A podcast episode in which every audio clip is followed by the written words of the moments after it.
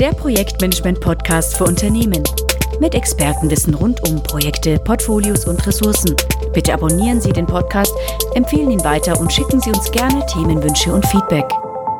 Mein Name ist Johann Strasser von der TPG, The Project Group. Mein Name ist Martin Rudolph von der TIBA Technologieberatung. Ja, und unser Thema heute hier ist agiles Arbeiten im Multiprojektumfeld. Wir haben das Thema agiles Arbeiten oder generell agile Methoden ja schon in diversen anderen Bereichen besprochen und da geht es ja meistens darum, wie kann ich das in einem Team machen oder wie kann ich generell ähm, agil organisiert arbeiten und heute wollen wir das auf den Fokus des Multiprojektmanagements legen und mal schauen, was passiert denn eigentlich, wenn ich jetzt mehrere agile oder mehrere Projekte parallel ähm, agil organisieren möchte. Und da gibt es ja diverse Perspektiven, die man betrachten kann. Zunächst ein Stichwort dazu, wenn man agiles Multiprojektmanagement oder agiles Arbeiten im Multiprojektumfeld gestalten will. Es gibt einen Begriff, der wird im agilen Projektmanagement quasi als böse tituliert. Das ist das Multitasking, also dass, dass eine Ressource gleichzeitig äh, mehrere Tätigkeiten ausübt. Das wird noch stärker fokussiert, wenn ich in das Multiprojektumfeld gehe. Das heißt, eine Ressource sollte nicht gleichzeitig in drei oder vier oder fünf Projekten tätig sein. Will ich also ein agiles Arbeiten im Multiprojektumfeld äh, durchführen, da muss ich mich mit dem Begriff Multitasking auseinandersetzen, beziehungsweise der Vermeidung des Multitaskings. Genau, das Ziel ist ja, den Work in Progress minimal zu halten. Dafür, dafür gibt es ja auch die, in den Kanban-Boards eben die, genau diese eine Spalte, wo pro Person hoffentlich nur eine Karte drinnen ist, woran gerade gearbeitet wird. Vielleicht gibt es noch eine zweite Spalte, wo die Arbeit drauf steht, wo gerade man drauf wartet. Aber es geht wirklich darum, eben möglichst wenig parallel zu arbeiten, weil das erwiesenermaßen ja nun nicht äh, besonders effizient ist. Und ähm, insofern ist das innerhalb eines Projektes oft schon schwierig. Aber wenn es jetzt dann um mehrere Projekte geht, dann muss man eigentlich sagen, naja, kann doch gar kein Problem sein, weil wenn ich den Prinzipien von agilen Methoden folge, dann ist ein Team konstant. Das heißt, ein Team arbeitet an einem Produkt respektive Projekt und eben nicht an mehreren. Das heißt, wenn ich jetzt also das Thema Multiprojektmanagement im agilen Umfeld betrachte, dann habe ich eben eigentlich nicht die Anforderung, dass ein Mitarbeiter für drei Projekte gleichzeitig arbeitet, weil er in einem Team ja eigentlich nur an einer Sache sein kann. Es könnte sein, dass in einem Team natürlich mehr als ein Produkt bearbeitet wird oder möglicherweise auch mehr als ein Projekt. Aber dann ist aufgrund der Planung, die ich Sprint für Sprint mache, ist ja trotzdem so, dass ich die Arbeit eben hintereinander mache und nicht parallel mache. Innerhalb von zwei Wochen von einem Sprint kann ich also schon mehr als eins vielleicht erledigen. Wenn dieses Team regelmäßig für die, sagen wir mal, drei Produkte zuständig ist, das wäre denkbar.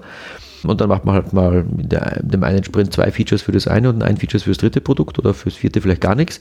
Kann ja sein. Es geht einfach darum, dass man in diesen Rhythmen die Arbeit plant und entsprechend zuteilt und eben möglichst wenig parallel arbeitet. Also, dass es gar nicht vorkommt, ähm, ist falsch, aber das Team als solches arbeitet immer an denselben Sachen, sage ich jetzt mal. Es ist nicht immer, wie gesagt, ein Produkt oder ein Projekt, kann auch mehr sein, aber das, dieses Prinzip muss man entsprechend natürlich weiterhin aufrechterhalten, auch in mehreren Projekten. Jetzt mal einen kleinen Rechenansatz. Wenn jetzt ein Unternehmen, sage ich mal, 100 ähm, Projektmitarbeiter hat, also 100 Personen, Menschen, die in Projekten arbeitet. Und äh, wir nehmen einfach mal an, dass jedes Projekt zehn Mitglieder, Teammitglieder hat. Dann sollten quasi also nicht mehr als zehn Projekte gleichzeitig gestartet werden, weil ansonsten äh, komme ich in diesen Multitasking-Bereich hinein. Das äh, ist jetzt nicht ganz so streng, wie ich das äh, formuliere, aber in vielen Unternehmen erlebt man eben, wenn ich 100 Projektmitarbeiter habe, dass vielleicht 30, also im klassischen Projektmanagement 30 Projekte gleichzeitig gestartet werden.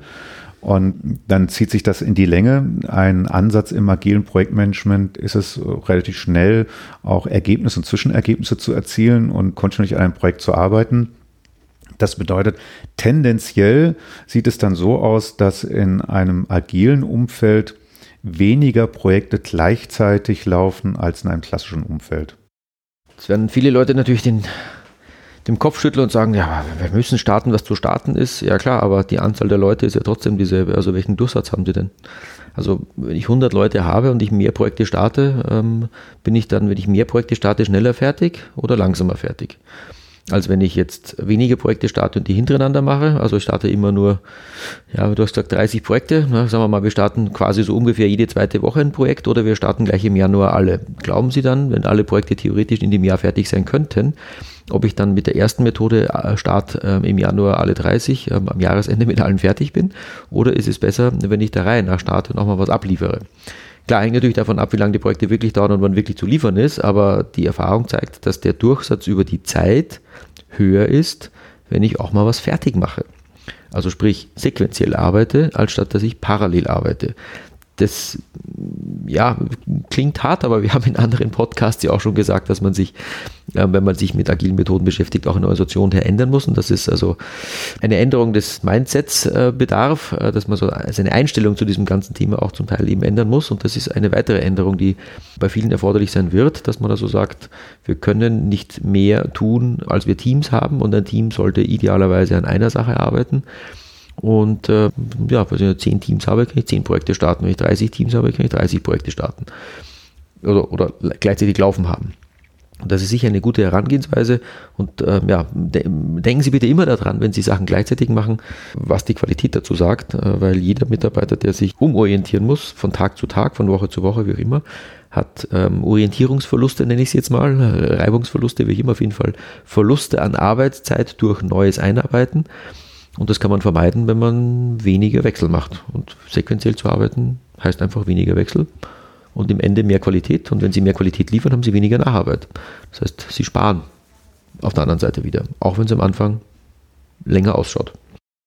Jetzt haben wir also den ersten Punkt für das agile Arbeiten im Multiprojektumfeld, nämlich der Verzicht auf das Multitasking, sowohl im Einzelprojekt als auch dann hochgezogen in die Multiprojektumgebung.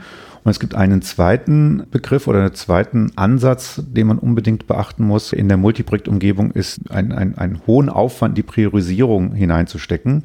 Sowohl, wie gesagt, im einzelnen Projekt muss man sauber priorisieren, als auch, wenn ich das dann jetzt in die Multiprojektumgebung ziehe, wird es noch zwingender notwendig, dass ich meine Projekte und das, was ich in dem Projekt mache, äh, sauber priorisiere. Die Erfordernis des Priorisierens wird man immer haben, wenn man mehr als eins zu tun hat. Selbst wenn Sie zwei haben, müssen Sie überlegen, was kommt zuerst und was kommt danach.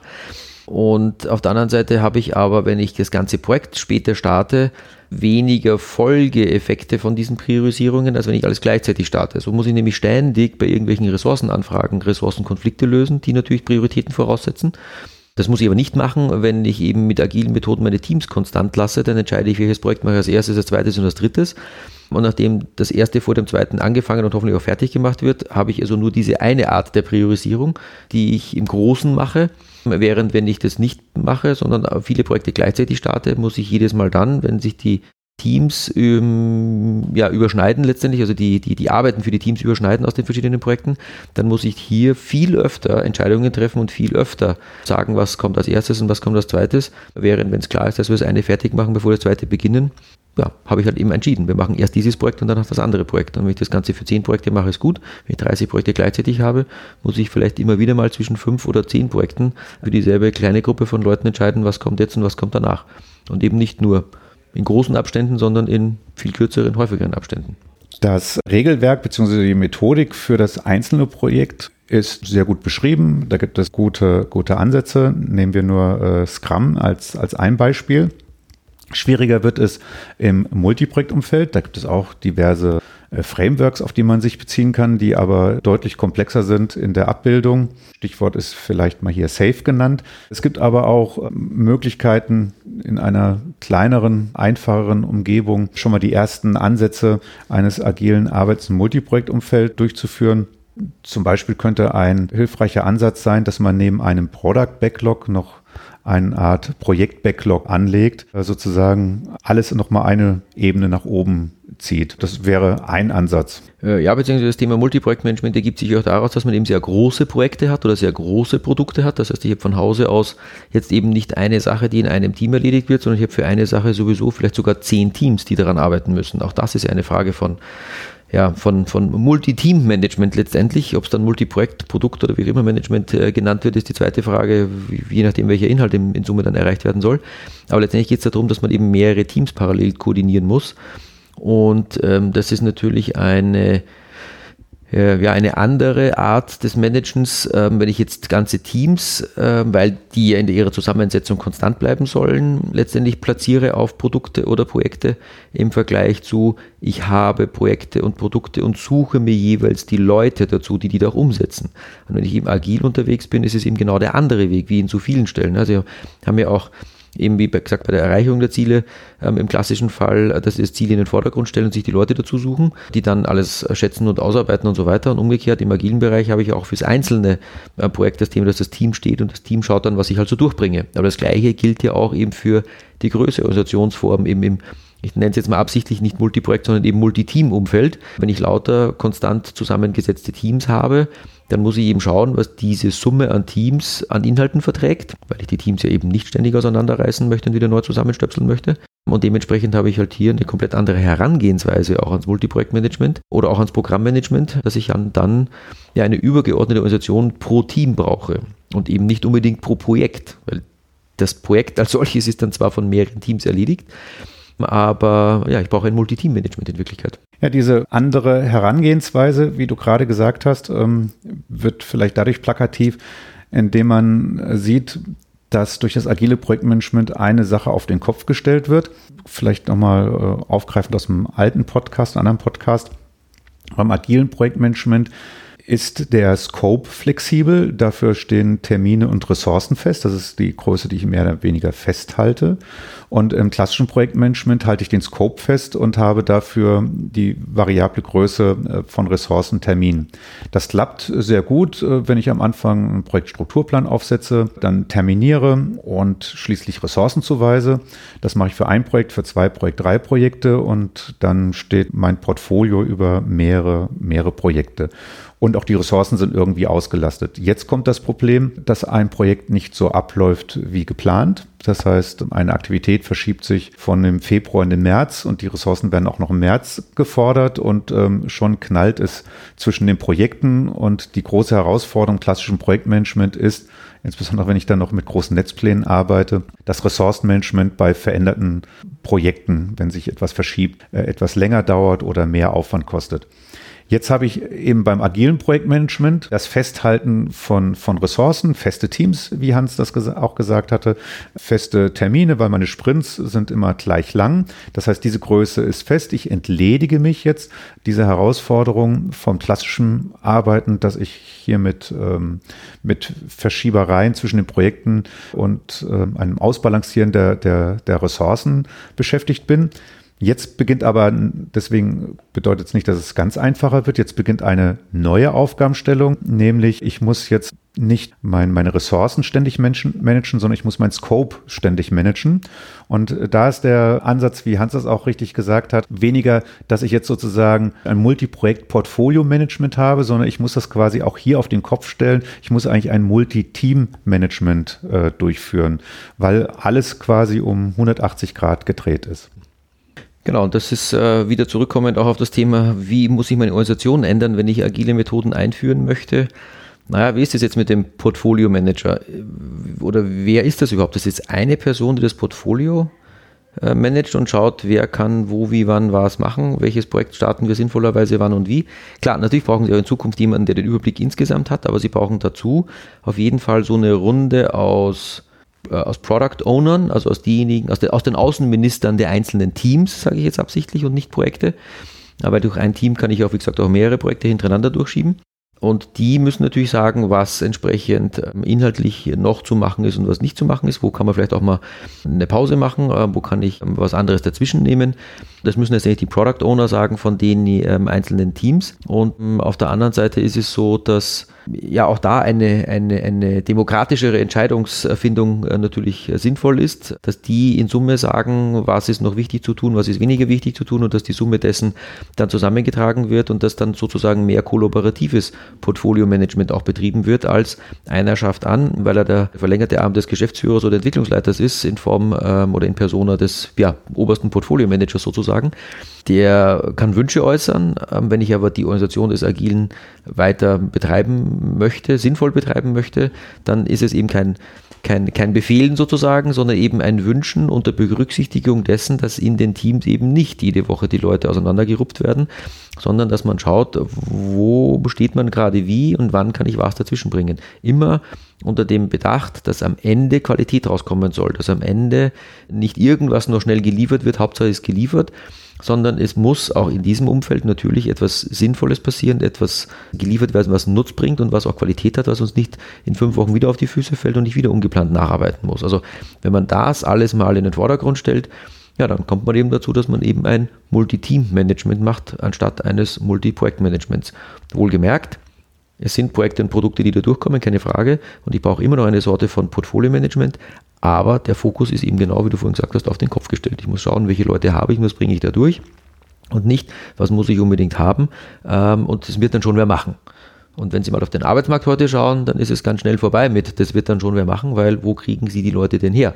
Oder warum ist es denn so, dass in letzter Zeit die Methoden generell in Frage gestellt werden. Naja, in erster Linie schon aufgrund der Komplexität und aufgrund der Rarität von Personen, die dieser Komplexität auch gewachsen sind. Also das Ressourcenmanagement ist ein wahnsinniges Nadelöhr mittlerweile geworden und dementsprechend ist es doch völlig natürlich, dass man eher sagt, ich muss schauen, wen ich habe und was die Leute machen können, auch im Multi Projekt- oder Teamumfeld im Vergleich zu früher, wo man gesagt hat, Ressourcen, puh, kein Problem. Wir haben einen Businessplan, der muss folgende Liefergegenstände erfüllen und wenn ich Leute brauche, na, dann hole ich mir welche. Ja, die Zeiten sind leider in so gut wie allen Branchen vorbei und dementsprechend ist es nur gut, dem auch Rechnung zu tragen, um hier einen Perspektivenwechsel vorzunehmen. Ja, also zusammenfassend kann man sagen, agiles Arbeiten im Multiprojektumfeld nimmt Elemente aus dem einzelnen Projekt hoch auf die Multiprojektumgebung.